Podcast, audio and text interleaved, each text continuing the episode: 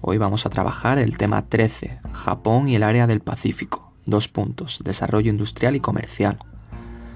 En el primer apartado, en la introducción, vamos a hablar sobre Japón y los tigres asiáticos, Singapur, Hong Kong, Corea del Sur y Taiwán, que son países pertenecientes a la región del Océano Pacífico, que se están erigiendo como una de las mayores zonas de influencia financiera, industrial y comercial a nivel global. El sociólogo y economista Immanuel Wallerstein se refiere a Japón como uno de los países predominantes en la economía mundial, solo superada por la capacidad bélica europea en la centuria que abarca desde 1850 a 1950. El país nipón despunta de este entorno con un modelo de desarrollo industrial y comercial muy particular. Al mismo tiempo, su bienestar económico contrasta con una sociedad muy desigual, que tiene condiciones laborales paupérrimas y un gran deterioro medioambiental. Junto al chino, su modelo estructural sirvió de ejemplo en el área del Pacífico para incentivar el desarrollo económico de los llamados tigres asiáticos. Como veremos, cada uno optó por una de las medidas particulares en base a sus condicionantes. Es por ello que la elección del tema se debe a la relevancia científica y didáctica de su contenido, pues, como veremos, han conseguido ganarse un hueco en el fenómeno de la globalización y aspirar a convertirse en estos últimos años en la mayor zona de libre comercio del mundo. Y su cultura, es decir, en el plano didáctico, su cultura trasciende sus fronteras, influenciando nuestro consumo con el manga, el anime, los dispositivos digitales y electrónicos, como decimos, en el plano didáctico, los contenidos de este tema se reflejan en el currículo de tercero de la ESO y primero de bachillerato, y en él podemos trabajar en base a competencias clave como matemática y científico-tecnológica o conciencia y expresiones culturales, por la importancia que supone el conocimiento del contexto económico-social del mundo actual y especialmente a través del crecimiento del comercio y la industria asiática.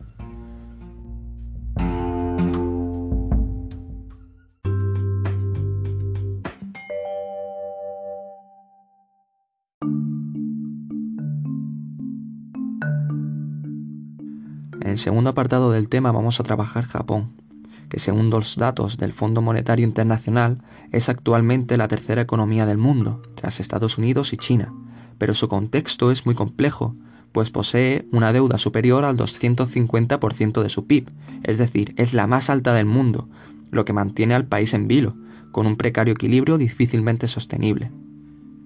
Además, es un país limitado en recursos naturales, por lo que mantiene una economía basada en el comercio y en la industria. Dado que es un país limitado en recursos naturales, mantiene una economía basada en el comercio y la industria. Con respecto a los factores que condicionan la economía japonesa, cabe destacar que este comercio e industria condiciona y a la vez se siente condicionado por el medio físico y humano.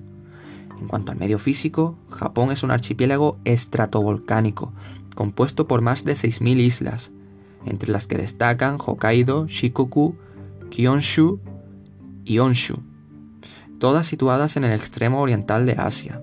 Su relieve es montañoso y volcánico, por lo que en las zonas costeras, donde se encuentran las llanuras, se concentra la mayor parte de la población y las actividades económicas, dejando las laderas de las colinas para los cultivos y bosques. Cabe destacar el Fujiyama, de 3.778 metros, es el volcán más alto del país y un símbolo nacional, que ha sido representado innumerables veces en literatura y artes plásticas como las 36 vistas del Fujiyama realizadas por el famoso pintor Okusai. Japón es una zona afectada frecuentemente por erupciones volcánicas, terremotos y tsunamis, al encontrarse en el cinturón de fuego del Pacífico, y aunque se edifica teniendo en cuenta esto, el 11 de marzo de 2011, la costa este se vio afectada por un terremoto de 9 grados en la escala de Richter, ocasionando 14.000 fallecidos e innumerables pérdidas económicas.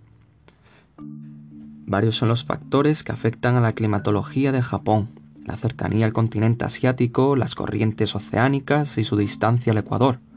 Todo ello le hace ser un país lluvioso, con alta humedad y un clima templado en el que se pueden apreciar las cuatro estaciones, aunque la inclinación sudoeste del archipiélago produce destacadas variaciones, pasando de tener características subtropicales en el sur a ser típicamente oceánico en el norte.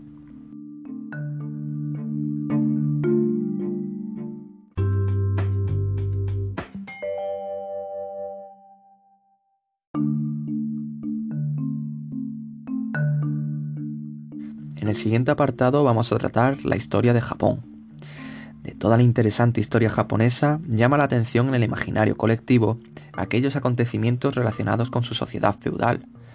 Los conceptos de honor, la casta samurái, incluso el harakiri o suicidio, que tanto ha influenciado en la propia idiosincrasia de Japón.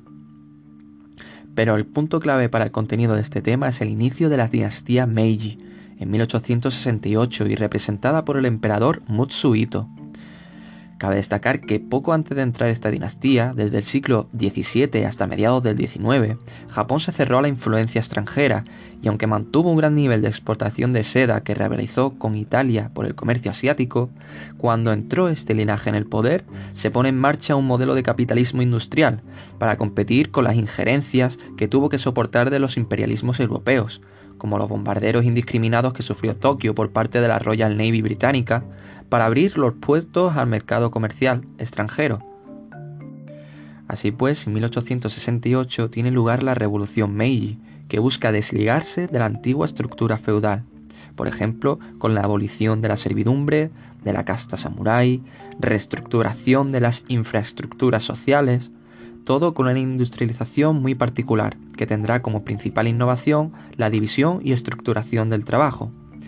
Esto supone una herencia clave para entender la organización de los Zaibatsu en el nuevo modelo impuesto. Hasta la primera mitad del siglo XX, el modelo consistía en una economía planificada por parte del Estado, enfocada a desarrollar diversos sectores que permitiesen la regulación y el crecimiento interno.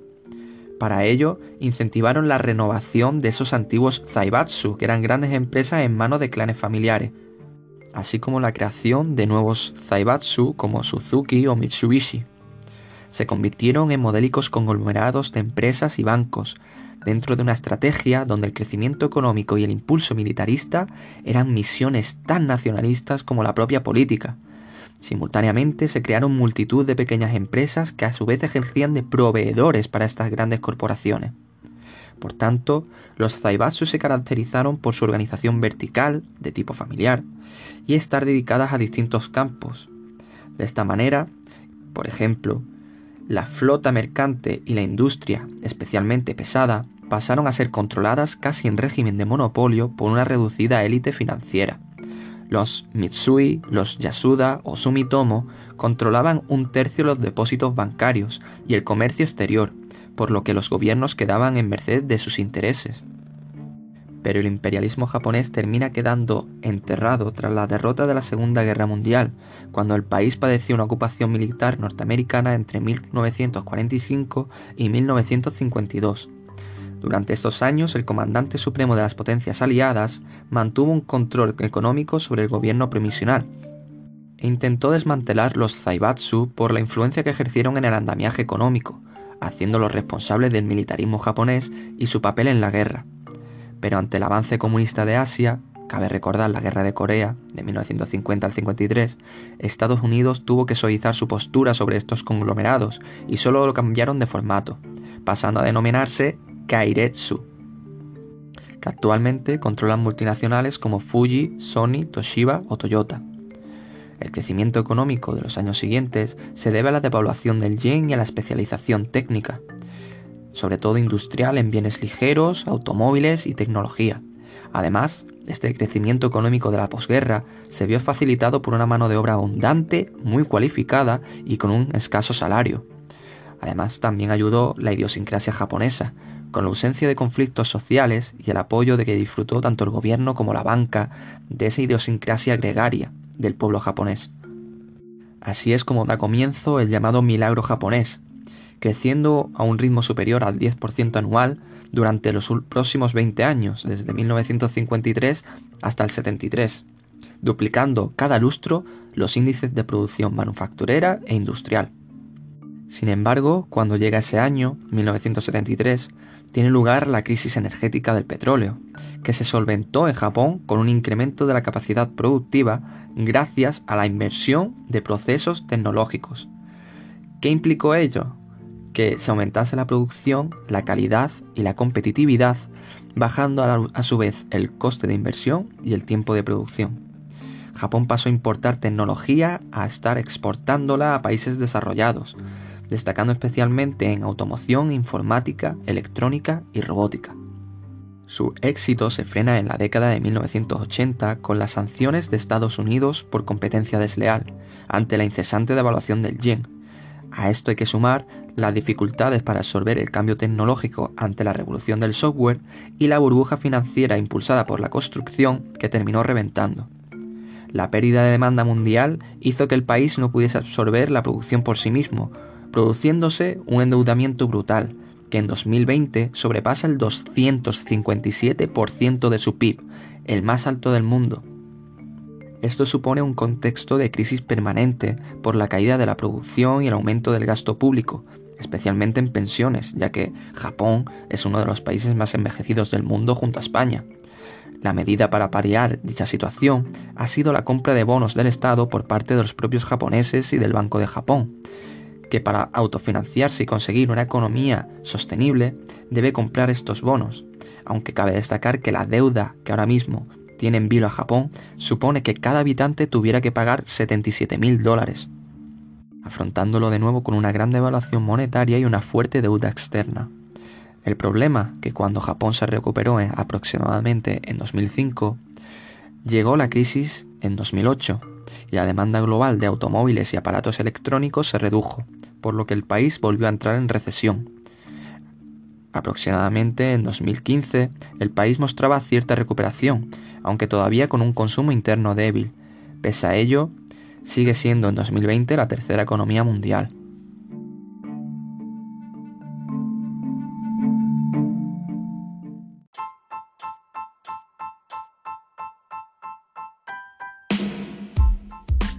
Con respecto a la cultura y sociedad japonesa, cabe destacar que Japón significa literalmente país del origen del sol.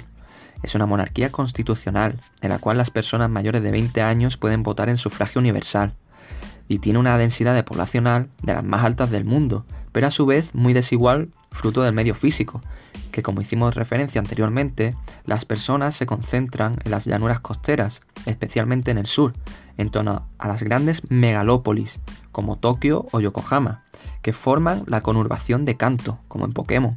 35 millones de personas viven en esta conurbación, de un total de 126 millones que tiene el país. Igualmente, cabe destacar la baja tasa de inmigración, que supone únicamente un 1,8%, dato de 2018, frente al 12,8% que tiene España en ese mismo año. Esto es debido a la mentalidad de país cerrado y a un pensamiento muy característico. Dentro de la propia cultura japonesa, una de las más singulares del mundo, cabe destacar su fuerte matiz identitario, que se caracteriza por una severa jerarquía, laboriosidad y desigualdad de género, especialmente en diferencia salarial, aunque se está reduciendo con los últimos años.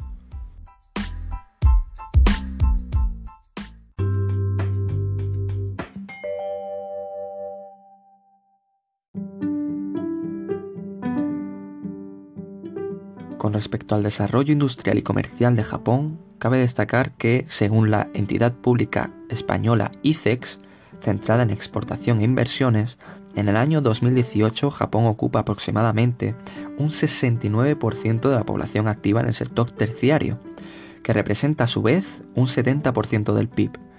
Detrás le sigue el sector secundario con un 24% y el primario con un 7% aunque cabe destacar el impacto de la agricultura a tiempo parcial y cómo se desarrolló la economía del país, que en un principio fue gracias a su potencia industrial. Es necesario subrayar que el relieve les impide ser autosuficientes a nivel agrario, lo que facilitó volcarse a la industria.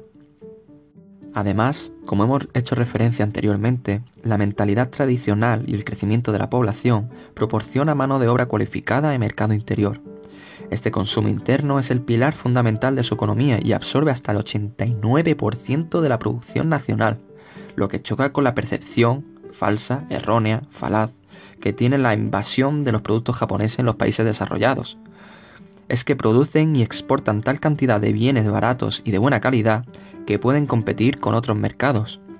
Este extraordinario aumento del gasto interno es posible gracias a las altas tasas de ahorro y a una política antiinflacionista por medio de un mercado protegido.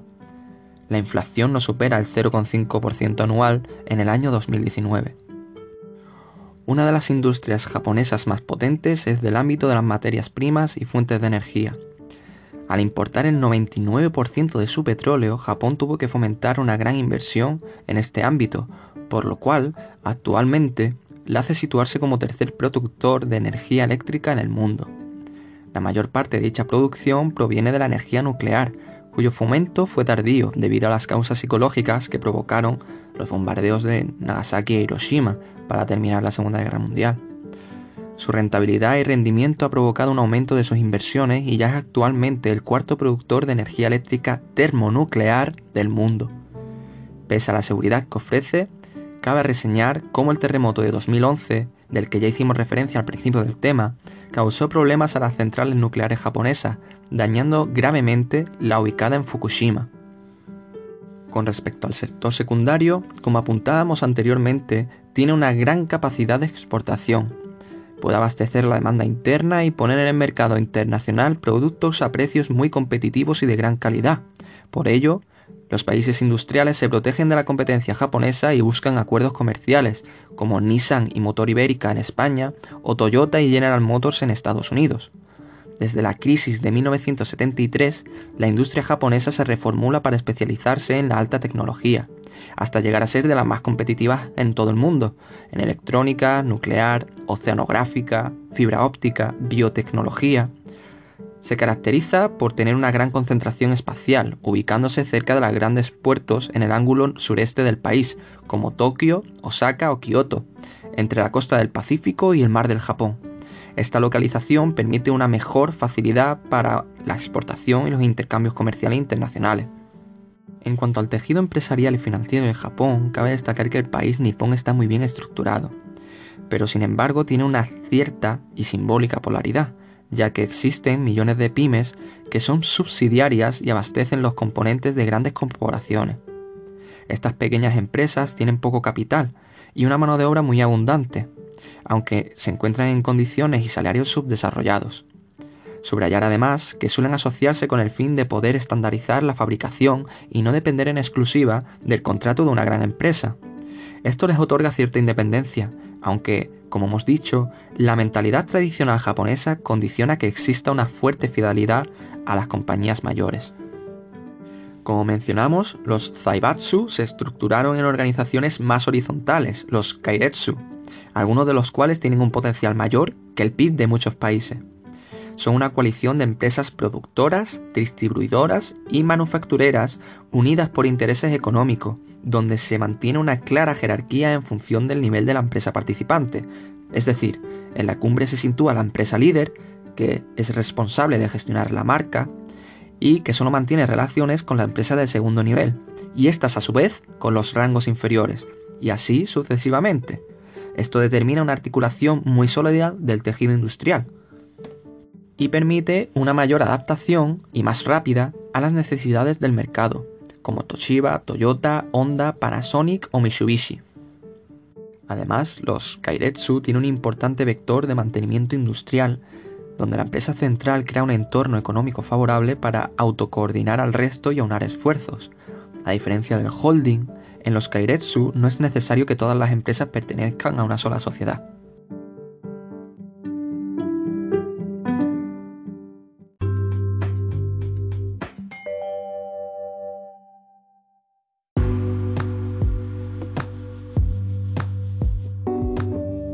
Cambiamos de tercio para hablar ahora del área del Pacífico. A partir de la década de 1960, algunos países del área asiática del Pacífico iniciaron importantes despegues económicos, inducidos en parte por, en un primer motivo, las inversiones de capital extranjero, sobre todo norteamericano y japonés, y en un segundo motivo, por la sobreexplotación de su abundante mano de obra. Con el tiempo estos cambios han repercutido en el conjunto de la región, y en la actualidad es uno de los puntos del planeta de mayor auge económico. Los primeros países en industrializarse fueron los denominados tigres o dragones asiáticos, Singapur, Corea del Sur, Hong Kong y Taiwán. Partieron de situaciones prácticamente de subdesarrollo y con una total dependencia energética y tecnológica del exterior. Adoptaron, al igual que en su momento hizo Japón, una planificación estatal sobre su modelo económico, dando lugar a un mayor protagonismo a las exportaciones. En la actualidad poseen mercados integrados, considerables tasas de ahorro e inversión y economías diversificadas y muy competitivas, a la vez que muestran índices de redistribución del ingreso nacional relativamente equitativos. Cada uno adoptó medidas distintas en sus estrategias de desarrollo que conviene tener en cuenta en función de su localización geográfica, sus capacidades o sus ventajas comparativas. A continuación expondremos las características más importantes de cada uno.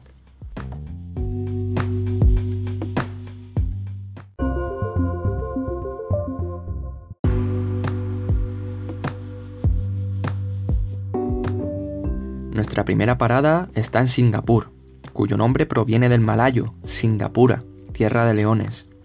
Es un país multicultural, compuesto por 63 islas, donde habitan 5 millones de personas y coexisten cuatro idiomas oficiales, inglés, chino, malayo y tamil.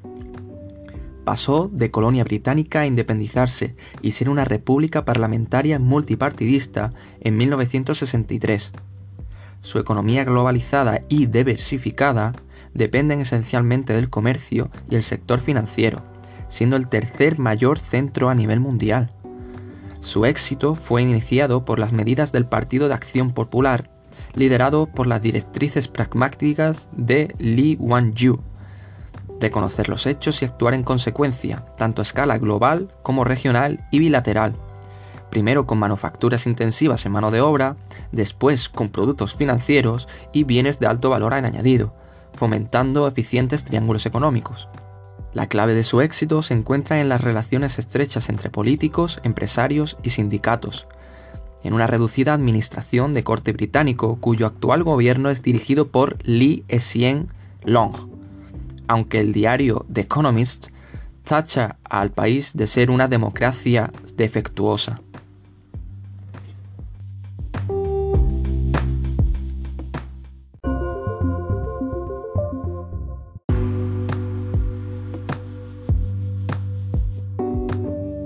Siguiente parada es Corea del Sur, que pese a tener la guerra civil de 1950 al 53 y el favor de Estados Unidos, potencia democrática, tuvo varios regímenes autoritarios y no hubo elecciones multipartidistas hasta 1989.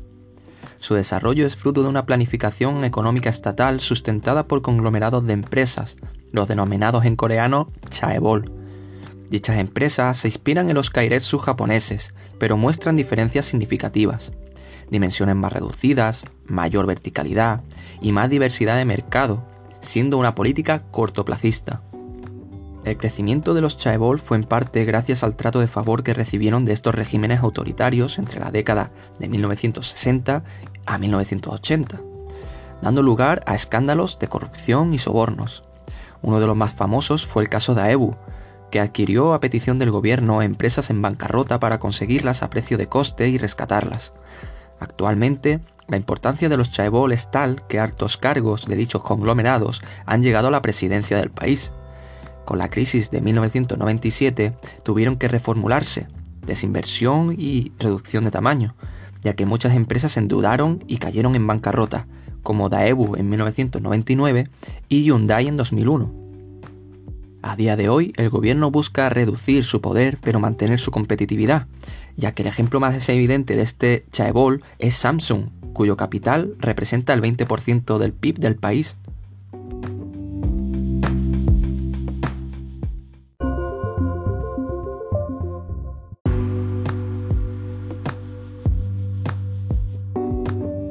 En el caso de Hong Kong, antaño era una colonia británica, en la costa sur de China, pero en 1997 se incorpora a dicho país como zona económico-administrativa especial, donde existen impuestos propios, separación de poderes, pero el jefe del Ejecutivo es elegido por el Comité Electoral y autorizado por el Consejo de Estado chino. Dispone de una economía de libre mercado enfocada al sector servicios, especialmente al comercio, las finanzas y las telecomunicaciones. De hecho, en 2019 se colocó como la segunda en el índice de libertad económica, solo superada por Singapur. Se trata de un punto clave de intercambio comercial y un centro financiero de primer orden mundial. Ostenta uno de los tres mayores puertos del mundo y es base de operaciones multinacionales en la región asiática, y a su vez de actividades externas de la economía china. Cabe destacar que gran parte del volumen de sus importaciones es especulativo y ni siquiera se llega a entrar en Japón, sino que las empresas ubicadas en un impresionante rascacielos hacen transacciones entre dos países terceros, lo que supone más del 75% del negocio. Como dato negativo, la calidad de vida de los hongkoneses se ha visto reducida por la alta densidad poblacional urbana, ya que la propia capital tiene 7 millones y medio de habitantes, lo que produce ingentes cantidades de contaminación, gases nocivos, aguas residuales, que ha afectado gravemente a la biodiversidad de la región, obligando al gobierno a tomar medidas drásticas para mejorar su huella ecológica.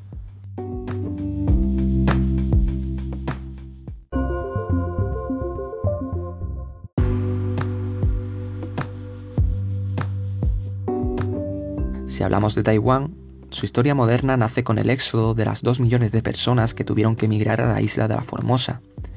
Muchos de ellos eran seguidores del Kuomintang, dirigido por Chiang Kai-shek, que perdieron la guerra civil contra el líder comunista Mao, quien proclamó la República Popular de China el 1 de octubre de 1949 en Pekín. Se trata pues del ejemplo paradigmático del principio de liberación económica al comercio internacional. El país en sus inicios tuvo unas exportaciones que se basaban en productos agrícolas. El 90% de sus exportaciones era arroz y azúcar a Japón en 1952 su impulso económico dependió del capital extranjero y de la sobreexplotación de su mano de obra. Gracias a una cultura ahorradora, mano de obra barata y cualificada, y a la exportación de manufacturas de bajo coste a medio mundo, se posibilitó un viraje hacia una inversión tecnológica al estilo japonés. Esto hizo que el 90% de su exportación en 1980 fueran productos industriales. Por ejemplo, la empresa taiwanesa Foxconn es actualmente el mayor fabricante mundial de componentes electrónicos, y ahora se intenta sacudir la dependencia económica de China. En el ámbito social, aunque muchos analistas coinciden en que las condiciones laborales y medioambientales del país, especialmente su capital Taipei, no son satisfactorias, el país está altamente clasificado en indicadores internacionales sobre anticorrupción, libertad de prensa, libertad religiosa o educación pública.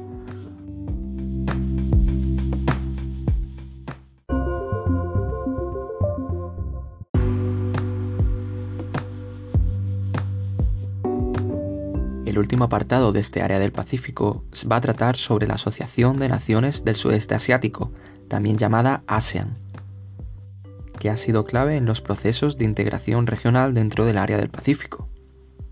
Se trata de una organización integrada por 10 países. Fue creada en 1967 y su sede está en Yakarta, Indonesia, aunque cabe señalar que Corea del Sur posee un estatuto especial y Papúa Nueva Guinea es catalogada como observadora posee varios objetivos bien definidos. La aceleración del crecimiento económico y sociocultural de la región, el fomento de la paz y la estabilidad regional. A pesar de estar integrada por países muy heterogéneos, la ASEAN ha demostrado su capacidad para la mejora de los índices relativos al desarrollo humano y medioambiental del sudeste asiático. Gracias a acuerdos como el realizado en el año 2016, en el cual se conforma un mercado único en este se permite la libre circulación de bienes, capitales y manos de obra para más de 600 millones de personas. El área asiática del Pacífico, en el horizonte de 2020 y pese a los efectos del COVID, podría convertirse en la mayor zona de libre comercio del mundo.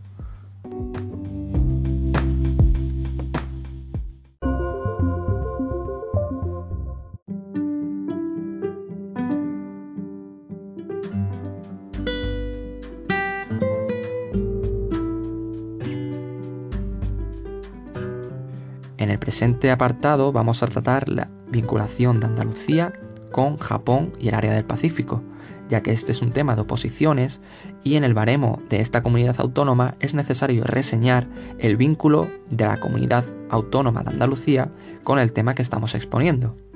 Así pues, entre Japón y Andalucía, la relación es mucho más estrecha de lo que parece. En el siglo XVII, una expedición de la embajada japonesa, liderada por el samurái Hasekuna, se asentó en Coria del Río, Sevilla, dejando muy presente en la comarca la cultura y la gastronomía japonesa. Cabe recordar el apellido Japón, que ha perdurado hasta el día de hoy. Siglos más tarde, esta relación no ha hecho más que aumentar, La población japonesa se está mostrando muy interesada por la oferta turística de la provincia de Andalucía, y a partir de reuniones mantenidas en Tokio con los responsables de las empresas del sector, se ha incluido en sus catálogos nuevas experiencias asociadas a la cultura y gastronomía andaluza, ámbitos de gran potencialidad en la región. Además, el 1 de febrero de 2019 se realizó un acuerdo comercial entre la Unión Europea y Japón, que apuesta por suprimir el 99% de los aranceles, lo que permite a las empresas andaluzas potenciar sus exportaciones al país nipón. Porcino, aceite, frutas, hortalizas son los productos agropecuarios que más importan los japoneses desde España y por consiguiente de Andalucía.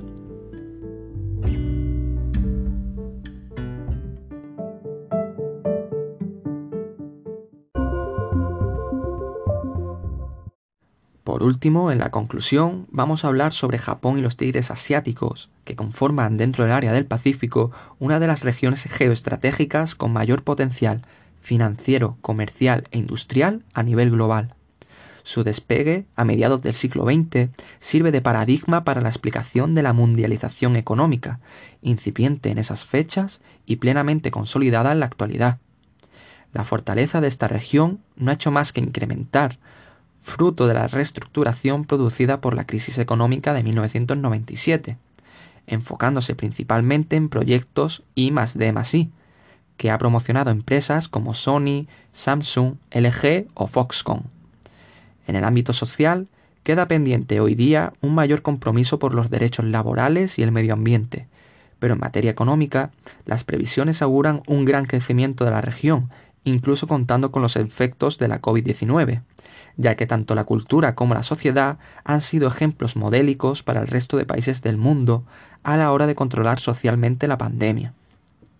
Como guiño final, queremos exponer un breve apartado de filmografía, destacando especialmente la carrera cinematográfica de Akira Kurosawa, con películas como Los siete samuráis o Yojimbo,